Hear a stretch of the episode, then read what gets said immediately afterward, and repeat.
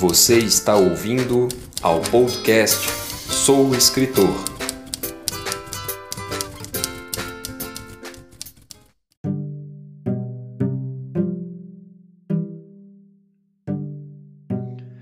Olá, sejam bem-vindos ao podcast Sou Escritor.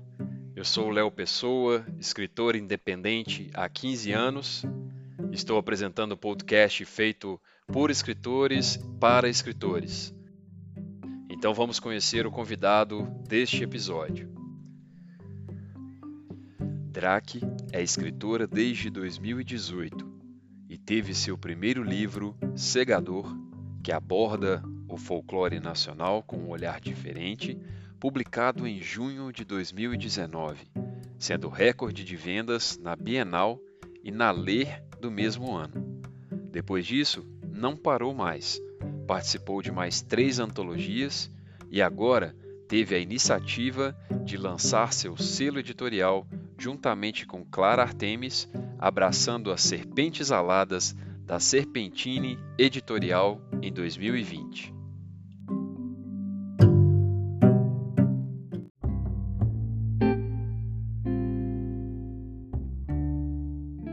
Olá, Drac. Seja muito bem-vinda ao nosso podcast. Muito obrigado pela sua companhia, muito obrigado pela sua presença. Obrigada, muito obrigada, Léo. É uma grande alegria estar aqui. Eu me sinto muito honrada, principalmente por esse projeto maravilhoso. É, acho que qualquer incentivo né, à cultura hoje em dia é, é, uma, é maravilhoso. Então, obrigada, obrigada de verdade.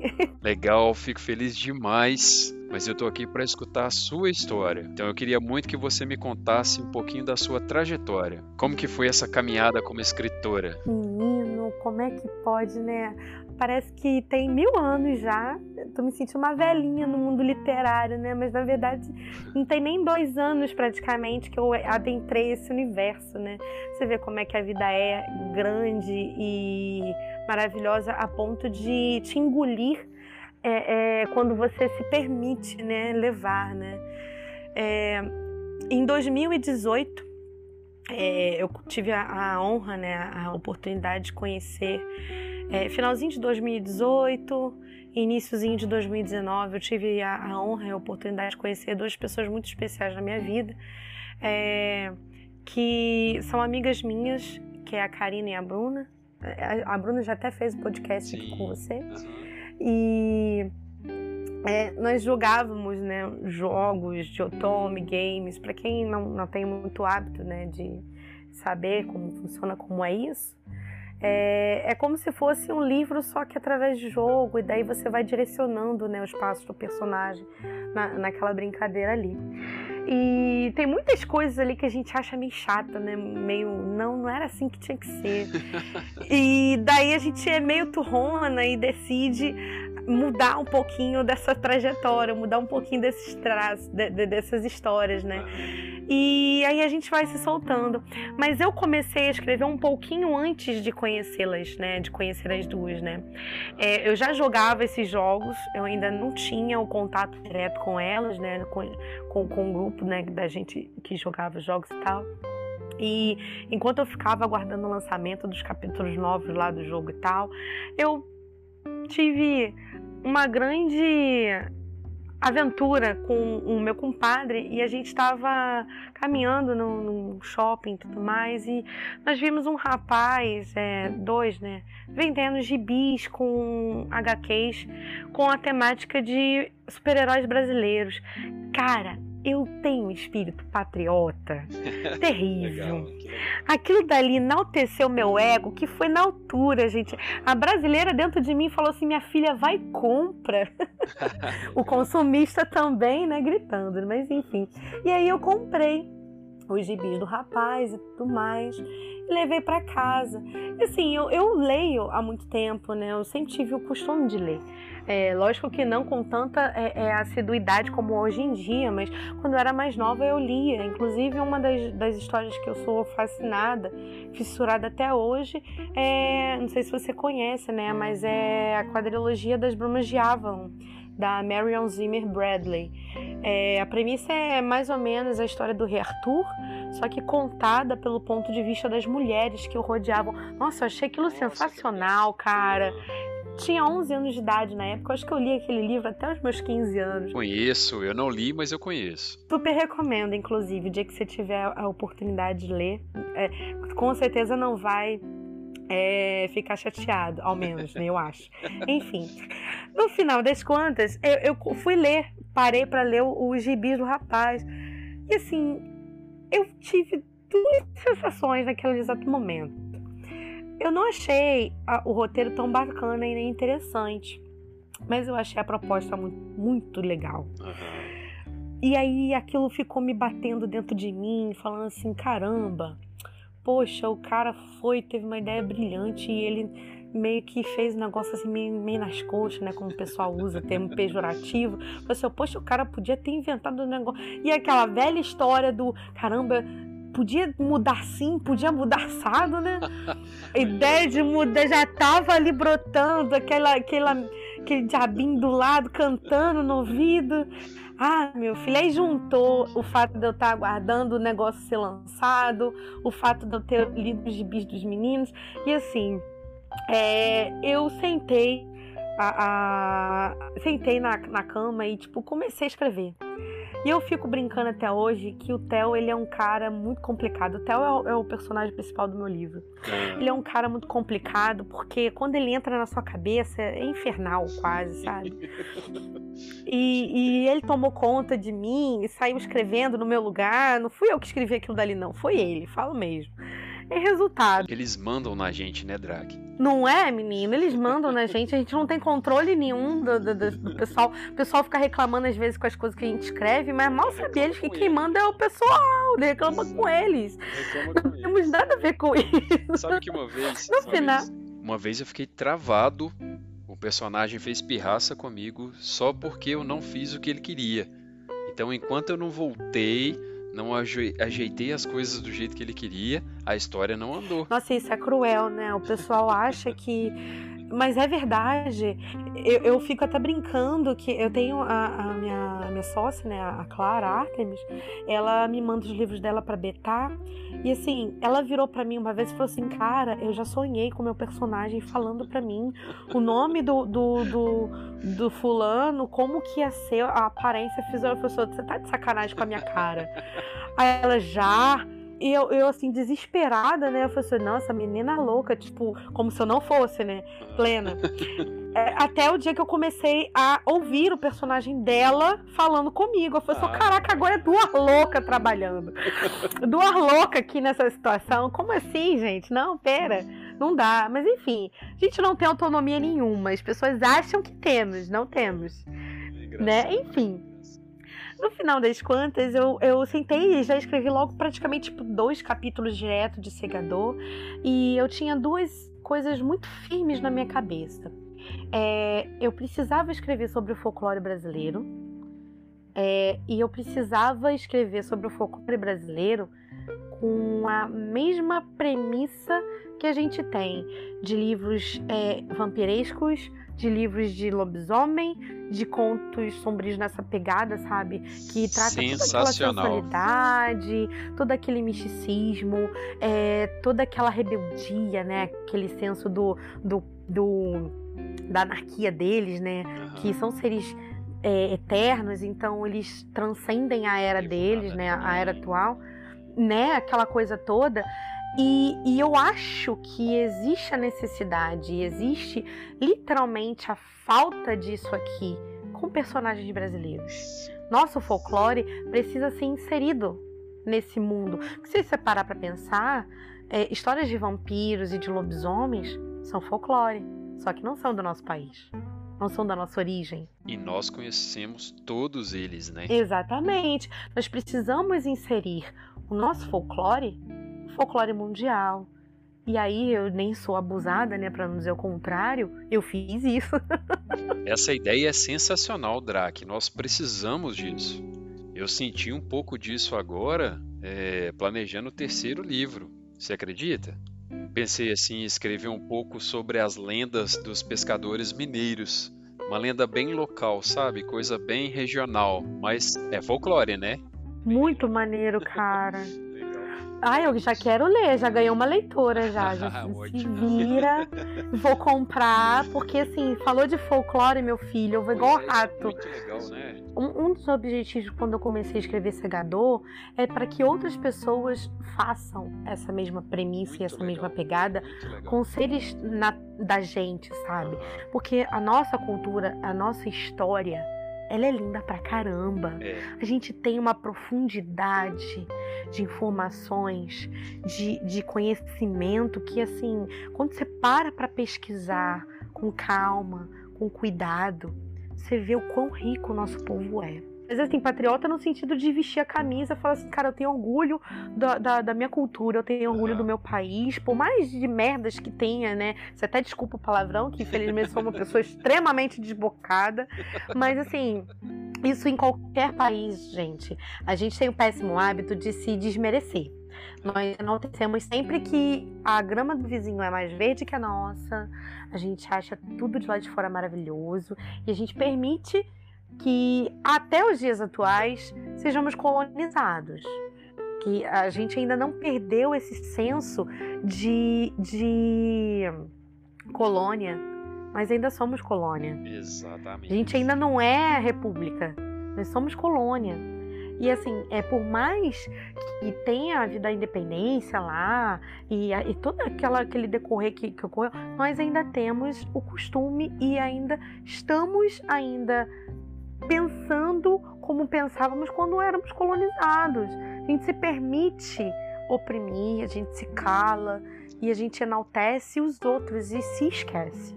Exatamente. Agora me conta um pouco dos detalhes sobre o segador. Ah, o segador é um, um, um marco para mim, porque me fez enxergar literalmente o mundo com, com outros olhos. Eu sempre fui uma pessoa, já falei, né, abusada e crítica. E logicamente isso ia ficar enraizado no meu texto, sabe, na, na, na, minha escrita. O meu livro ele tem em torno de 150 páginas. Assim, a, a premissa de Segador, ela surgiu para mostrar para o leitor brasileiro que a gente tem possibilidades e conteúdo. A gente não, não, nossa cultura não é só bambu luar, porque eu acho lindo o nosso folclore mas toda vez que é retratado, ou é retratado de uma forma lúdica, bonita para as crianças, aquela coisa fofinha e maravilhosa, que muitas das vezes nem é exatamente isso que é de verdade, é, ou o conto cru, pleno, daquelas regiões do país e acabou. Você não pega um personagem do nosso folclore em específico e você insere em uma história como muitas pessoas fazem com, com folclore exterior. Por exemplo, a, a, a própria adaptação que a Marvel fez do, do Thor, que é um, um deus nórdico, né? É uma, uma, uma, forma que você tem de trabalhar o folclore dentro de, de um tema atual, sabe?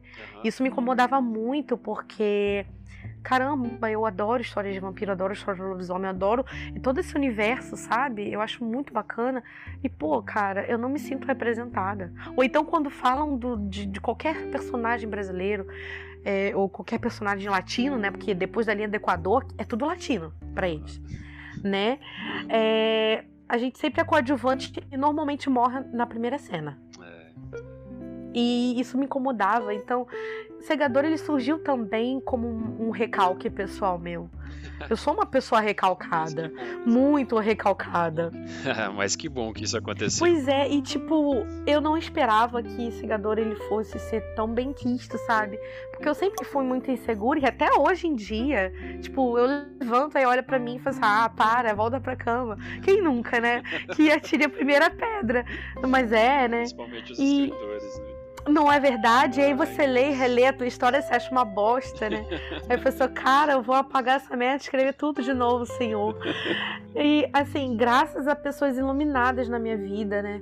Que foi a, a, a Priscila e a Julie foram as primeiras pessoas que leram o Segador, que são duas amigas minhas, muito queridas, e é, assim, eu não, não me sentia segura mesmo. Não, nem.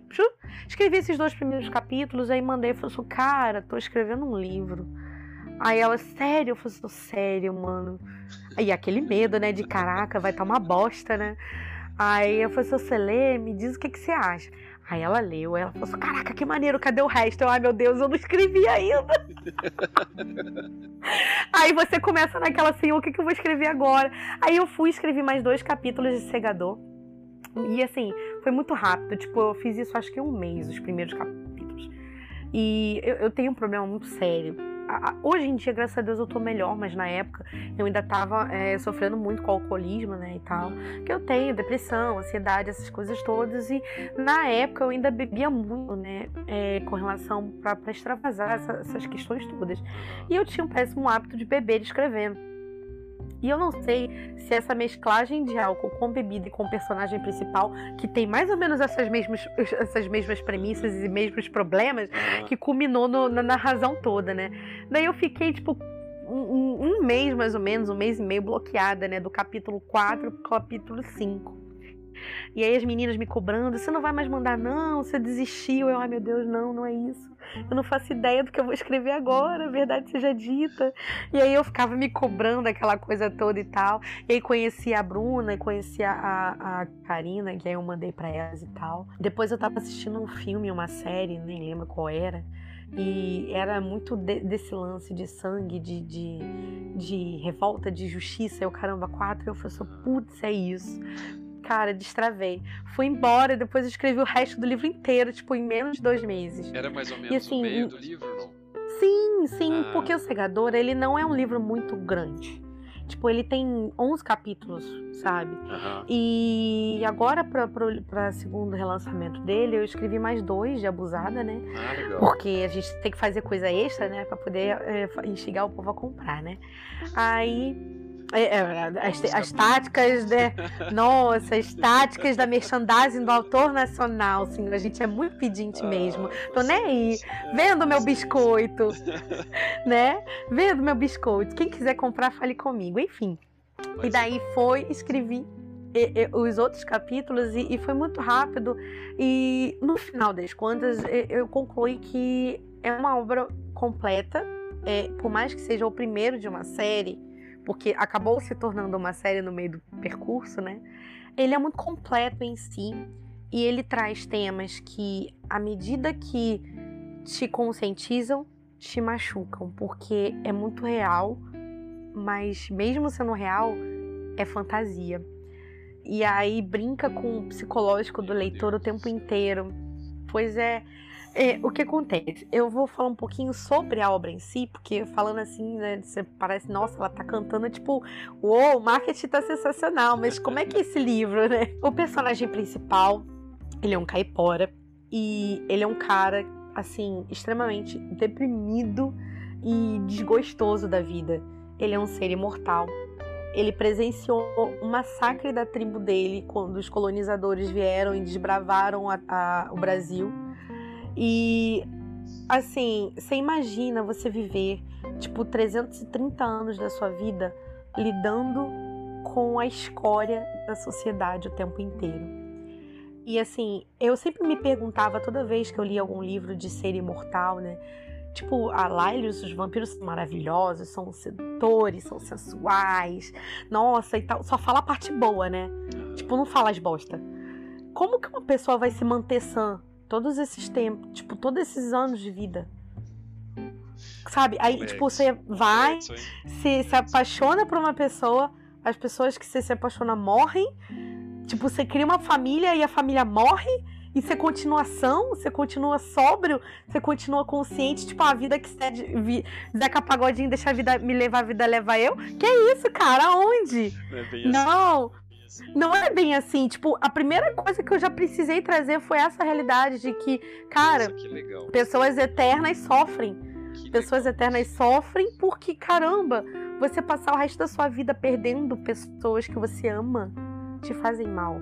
Eu não me lembro de ter visto isso antes, sabia? Mas é necessário ter isso. Essa realidade, sabe? Sensacional. No fim das contas, o Theo ele se transformou uma pessoa amarga, uma pessoa deprimida, um alcoólatra inveterado, é, um fumante compulsivo, é, um pilhador, porque durante todos os tempos, né, ele já viveu guerras e guerras, né, e tal, porque ele tem esse, esse senso de justiça, ele fica puto com as paradas, então ele vai lá e, e faz as merda toda mesmo e que se dana. Entendi. Então, alta, logicamente, ele tem uma grana, você para pra pensar. Só que o cara ele vive numa pocilga. Exatamente, ele vive numa pocilga. É, ele não tem esse. Por mais que ele seja um pilhador, ele não é um pilhador de, de querer ser ricaço e, tipo, ah, vou cagar dinheiro. Não. Ele é um pilhador por compulsão mesmo. Tipo, porque é o hábito dele. Ele chega num lugar, faz o que ele tem que fazer da, da função dele lá. E, ah, tipo, morreu, vou roubar isso aqui. Porque esse foi o ensinamento que passaram para ele durante os anos. Entendi. Sabe? Então, tipo assim, eu acho que essa parte bad vibes, né, da imortalidade, é importante você passar pra galera. Que legal Tipo, não isso. tem como uma pessoa imortal ser sã 100%. Ela pode ser sensual, ela pode ter todo aquele misticismo, toda aquela coisa maravilhosa e sensacional, mas, cara, tem a bad vibes também. E o Theo é um cara assim. É, no final das contas, ele fica muito chateado com tudo, porra, na, vida inteira dele. E daí ele decide, tipo, virar um justiceiro. Eu falo assim, ah, mano, que se dana. Vou fazer justiça com as próprias mãos. E ele começa a passar o rodo na, na galera filha da puta. Mas assim, tipo, no limits, sabe? Tipo, ele vai e vê o cara querendo estuprar a garota, vai lá e mata. Depois ele descobre que o moleque é filho de gente importante. E que merda que deu, foda-se. Vida que segue. E assim vai. E ele é tão cheio de si na vida que, no fim das contas, ele começa a marcar o símbolo da tribo dele, que foi dizimada há mais de 200 anos, nos corpos das vítimas. E aí, nego começa a falar que ele é serial killer. Aham. Como as autoridades veem? E aí começam a correr atrás do cara. Começam a procurar ele. E ele é, tipo, relatado nas mídias e tudo mais. E a história mostra exatamente essa, essa pegada, né?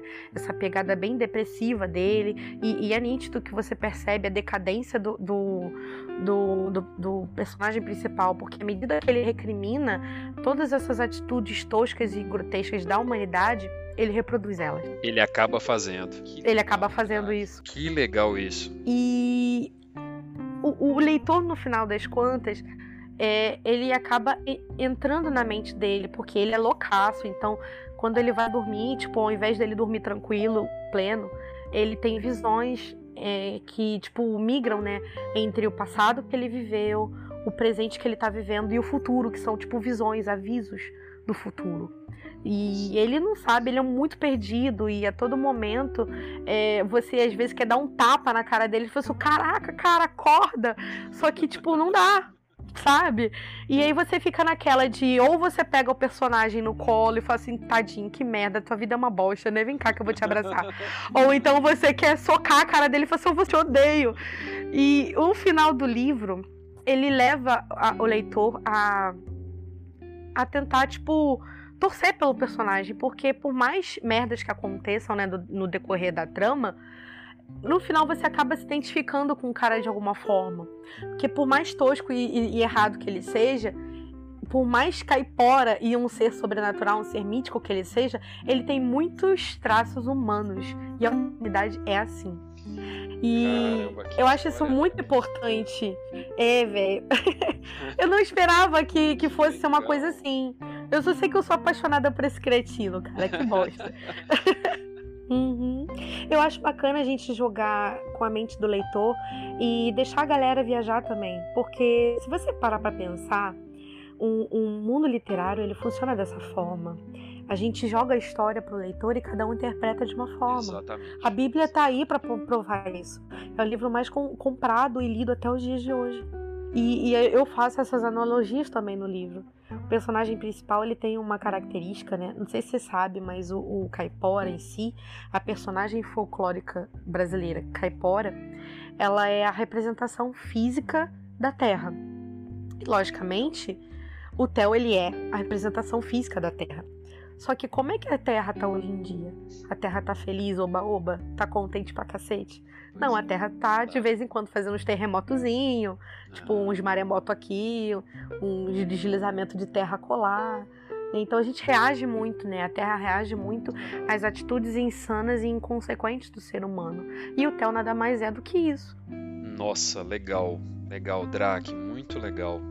Agora me conta uma coisa, nessa caminhada toda aí, o que, que você já encontrou de dificuldade? O que, que foi bastante difícil para você?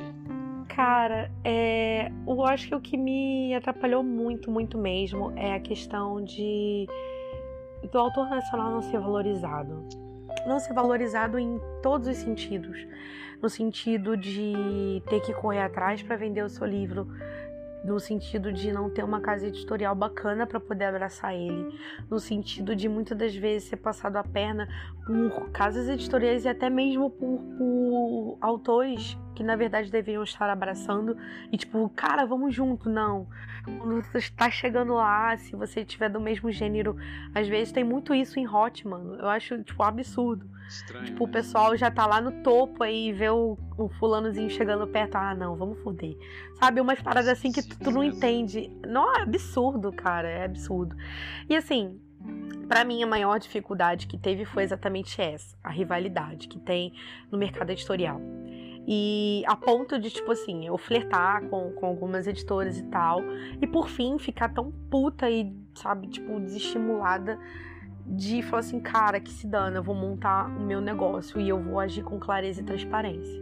Daí fui na Broncuda mesmo, chamei minha sócia, que é a, Clara Artemis, e a gente montou nossa própria marca, nossa própria editora. E assim, a gente tá abraçando todo mundo, que, que dá pra gente abraçar. E a gente age com transparência, sabe? Porque eu acho que falta muito isso. Cara, se você souber a quantidade de editores que, que abrem as portas pra galera, é, a gente decidiu montar a nossa própria marca, a nossa própria editora, para trabalhar com transparência com a galera. Porque a gente tem umas histórias assim, bad vibes de outros editores que passam a perna, dão um calote na galera. E, tipo assim, uma das coisas que a Clara, que é a minha sócia que fala, né? É, ela afirma e é fato, a Clara tem mais de cinco anos de mercado literário, então, tipo assim, é uma pessoa já cascuda, tá? Uhum. E antes disso, ela já tinha blog, então, porra, é véia. Sacanei mesmo, minha, minha amiga, ela vai ficar putaça com essa mensagem, mas é isso aí. Ah, ela já é bem vivida, então ela diz que, tipo, o mercado literário é um ovo. Então, uma coisinha que você sabe daqui, tipo, amanhã geral já tá sabendo. É, né? E, tipo, tem muita editora que faz mesmo para poder passar a perna nas pessoas. E, tipo, o mercado editorial hoje em dia enxerga o autor como objeto. Tipo, é a pessoa que fundamenta, que cria, que fomenta, que viaja, que trabalha, que passa horas sentado em uma cadeira, criando, imaginando, projetando, é, é criando todo o universo, todo o mundo, estudando, porque nós fazemos pesquisa. Nós paramos para poder é, é, fazer a ambientação do local. Nossos autores que fazem a escrita, né?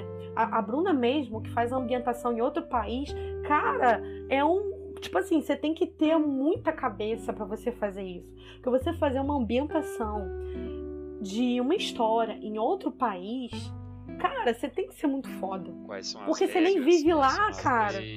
Exatamente. Uhum. Tipo, até a forma como os personagens, como a, a pessoa faz, Exatamente. como a pessoa age, Exatamente. é diferente do brasileiro, saca? E tipo, as editoras não, muitas das vezes não veem isso sabe? O, o, lema principal da galera hoje em dia é: quem vende o livro é autor. Mano, não é o autor. Quem vende o livro é os dois. É, hoje em dia querem colocar só nas costas do, do escritor, né? É, mas é porque a galera deixa, saca? É. A gente não é J.K. Rowling, a gente não é R.R. Martin, né? Uhum. Tipo, cara, a gente não é famoso, como é que nego quer que a gente venda o bagulho e seja conhecidaço, saca? Não é assim. Enfim, eu acho que falta um pouco disso na galera. E a gente tentou. É, é, tentou não, fizemos. Na, no abuso mesmo, na caruda. Chegamos metendo o pé na porta e entrando. É, abrimos nossa editora, abrimos nossa marca, estamos aí, graças a Deus, firme e forte. As coisas estão fluindo divinamente. E a gente tá muito feliz com o resultado do nosso trabalho. Tipo, tem dia que a gente nem dorme, a gente é muito madrugadora, sabe?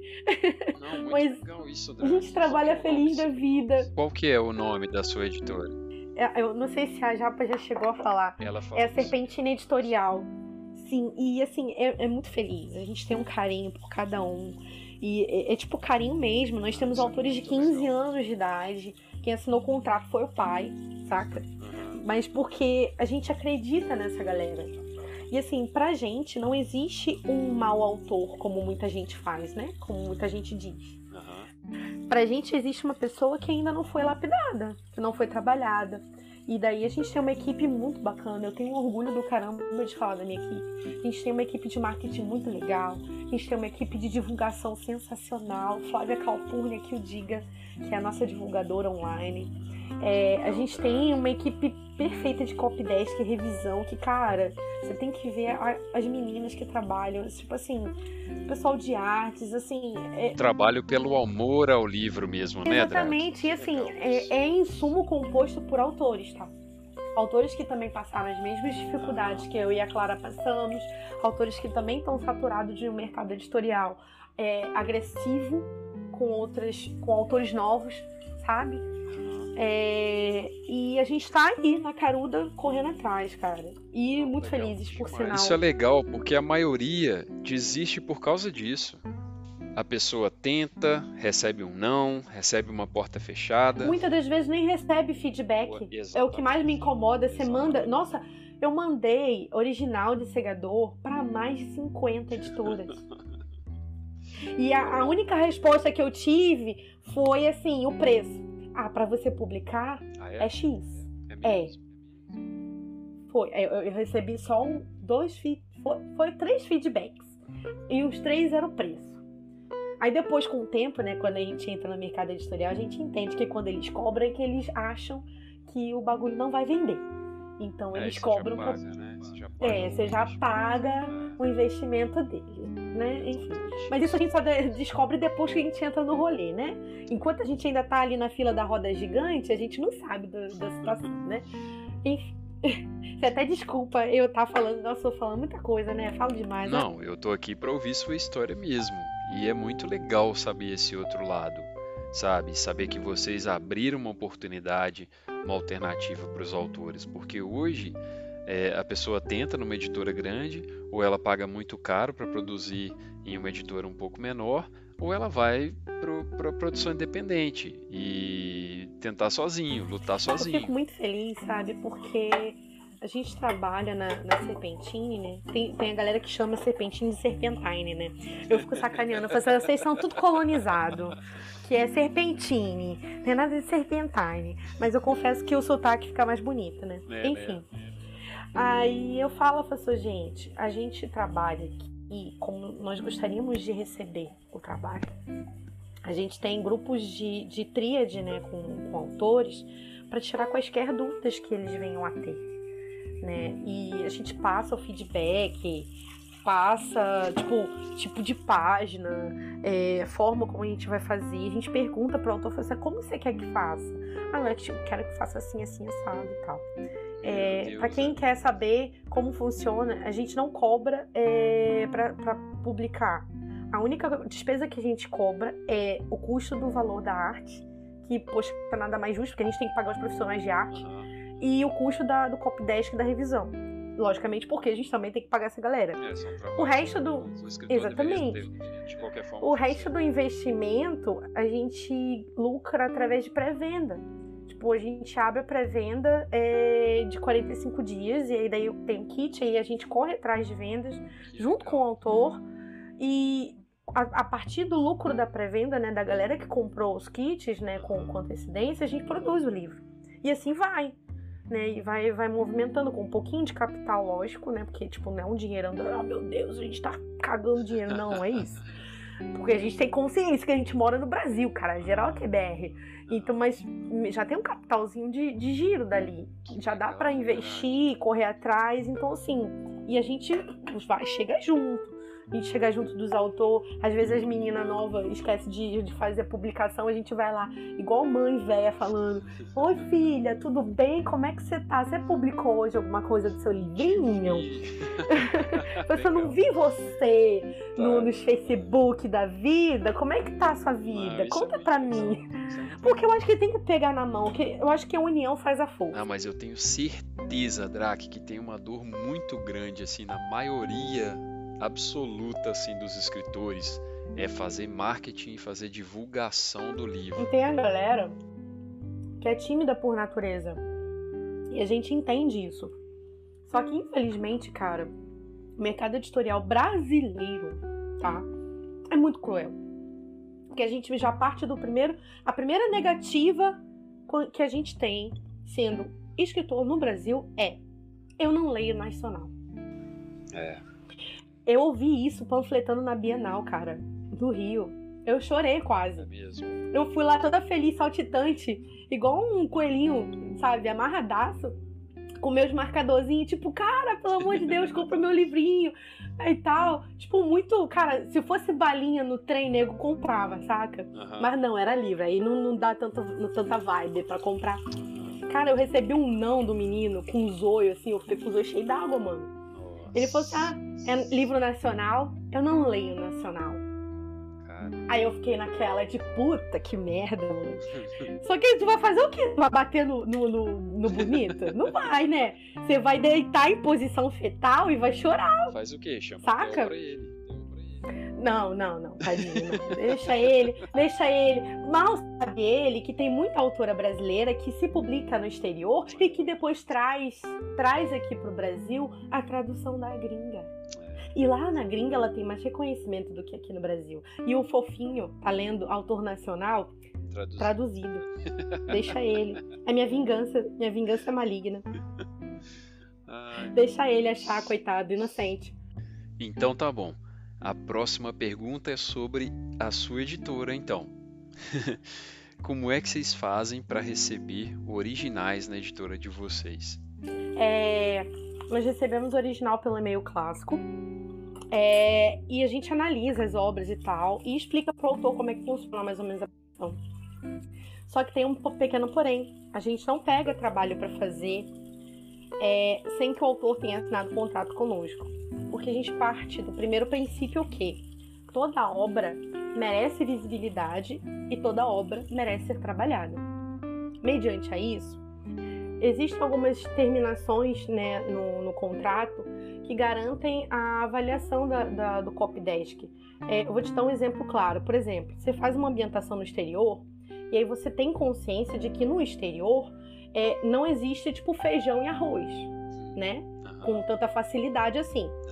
E aí, se, se o autor escreve lá o livrinho dele fofo, falando todo dia que a, que a candanga lá, a protagonista vai, ah, eu vou bater um PF, arroz, feijão, batata frita, bi... Cara, não isso é não assim. existe. aham. Não é assim. E a gente vai explicar, fala assim, amigo, não é assim que é, né? Vamos trocar isso aqui, fofo, né?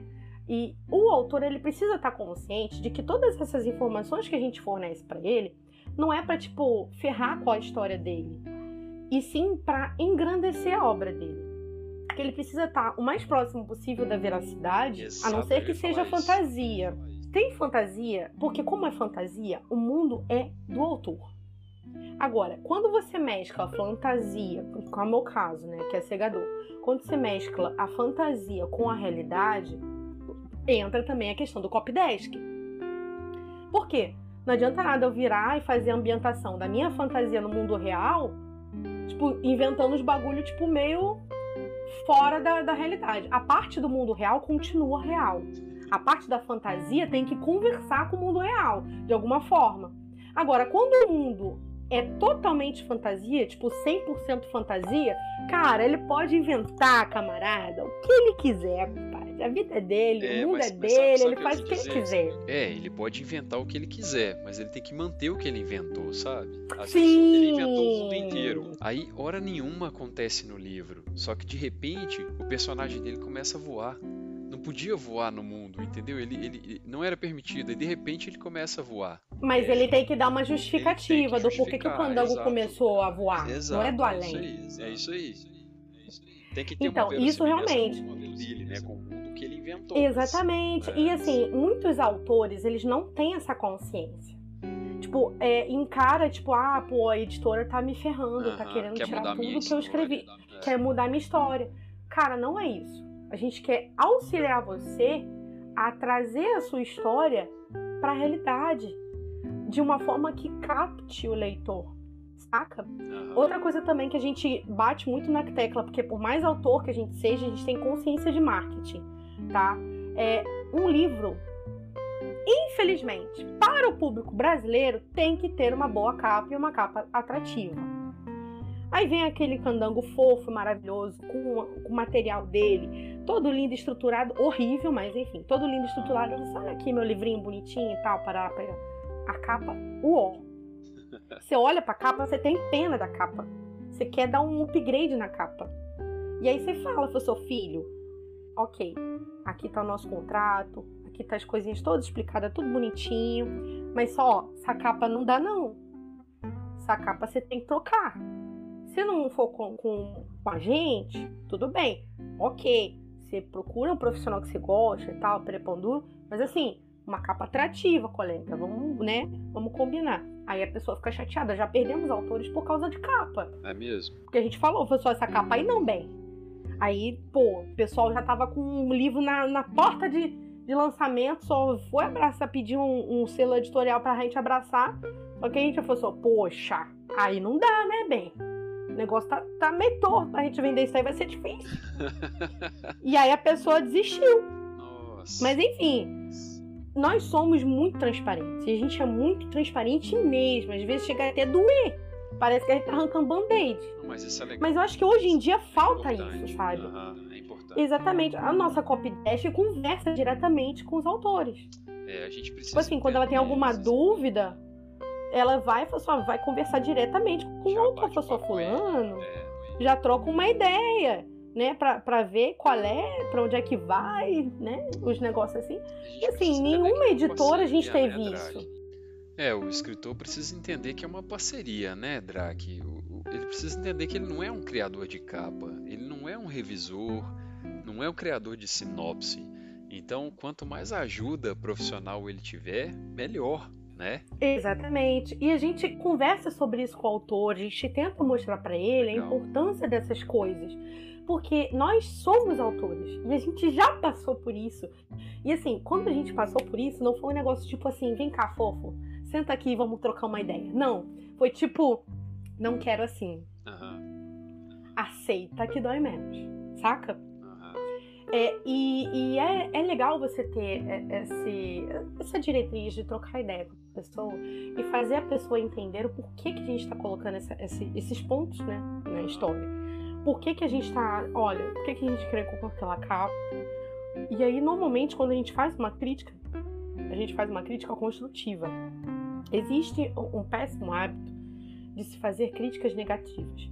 Crítica negativa é uma crítica que chega, tipo, fala tudo de ruim e não te dá nenhuma informação que possa melhorar e te agregar naquilo. É literalmente para te jogar para baixo.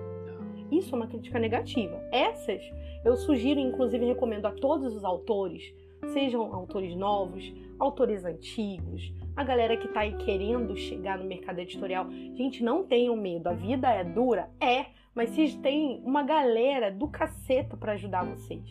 Se vocês quiserem, cara, tem eu, tem o Léo aí, vocês podem chegar, chegar junto, tira ideia, troca ideia com a gente. E a gente está aqui para se abraçar, no, no, sentido bom, mesmo com Covid, né? Mas enfim. É, você chega e fala pra pessoa, pessoa, cara, eu acho que você podia fazer assim, assim, assado. O que, que você acha dessa ideia que eu tô te dando? Legal. Eu, ó, você tá assim, mas e se você fizer desse jeito? O que, que você acha? Sabe?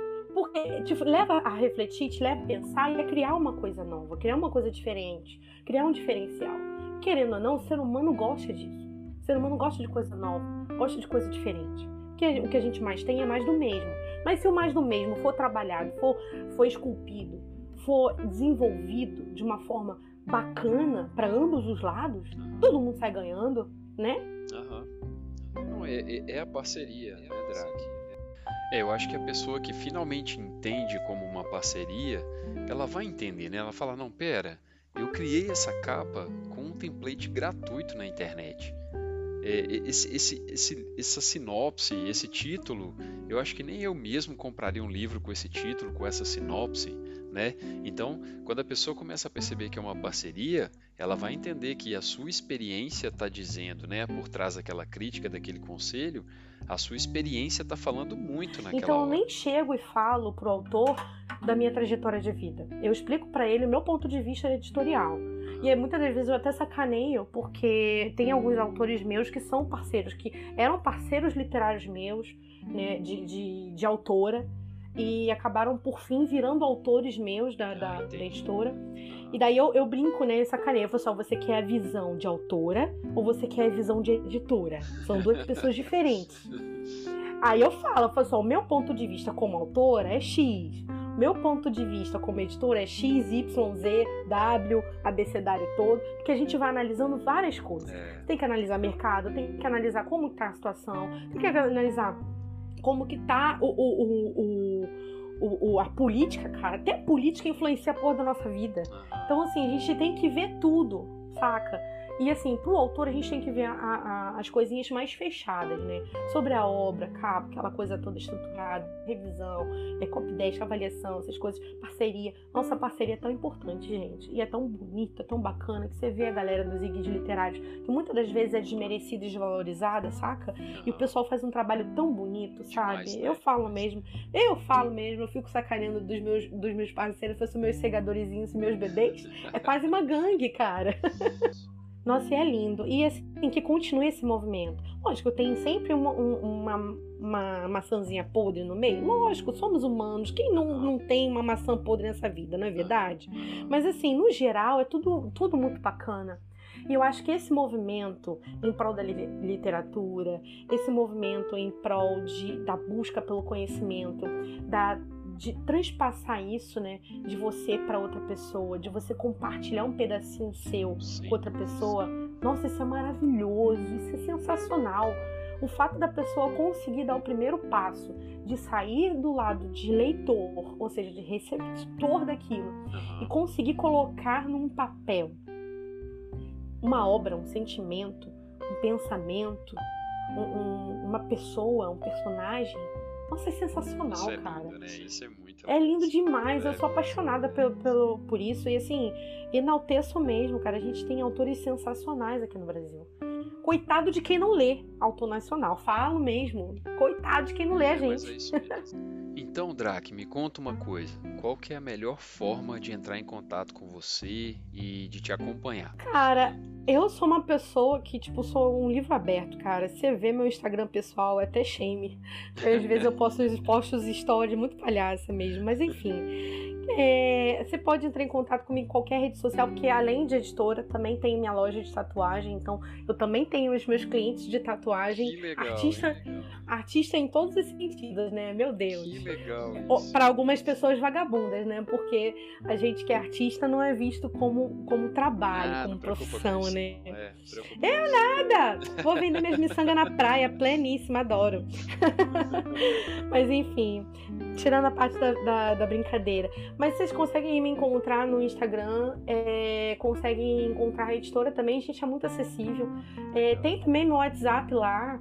É, quem quiser mandar zap pra mim, falar assim, pô, eu vim pelo, pelo podcast do Léo e tal, não sei o quê, fiquei interessado, não sei o quê. Cara, vamos trocar ideia. E ainda digo mais, é, tipo, não se prenda a falar assim, cara, se eu falar com ela, eu vou ser obrigada a publicar na editora dela. Não, cara, a gente troca ideia na moral, tipo, de papo, boa. né? É. É, trocar ideia, a gente é Legal. bem aberto com isso. Ninguém é obrigado a nada, gente, pelo amor de Deus. Coisa que a gente, Deus me livra, graças divinas que a gente tem o direito do livre-arbítrio, amém, né? A gente deixa o pessoal tirar as dúvidas que puder e a gente Aham. puder sanar e é isso aí. Não, legal. Drac, muito obrigado por essa conversa. Foi, assim, foi muito legal ter essa mistura da autora Drac e da editora Drac. Foi muito legal. isso. Te agradeço demais por essa Desculpa. conversa. Não, foi muito legal isso. Eu acho que daqui a uns episódios eu vou ter que te chamar de novo, hein? Tem muito assunto pra gente falar. Poxa, me sinto honrada, obrigada, de Muito verdade, obrigado, coração. viu, Drac?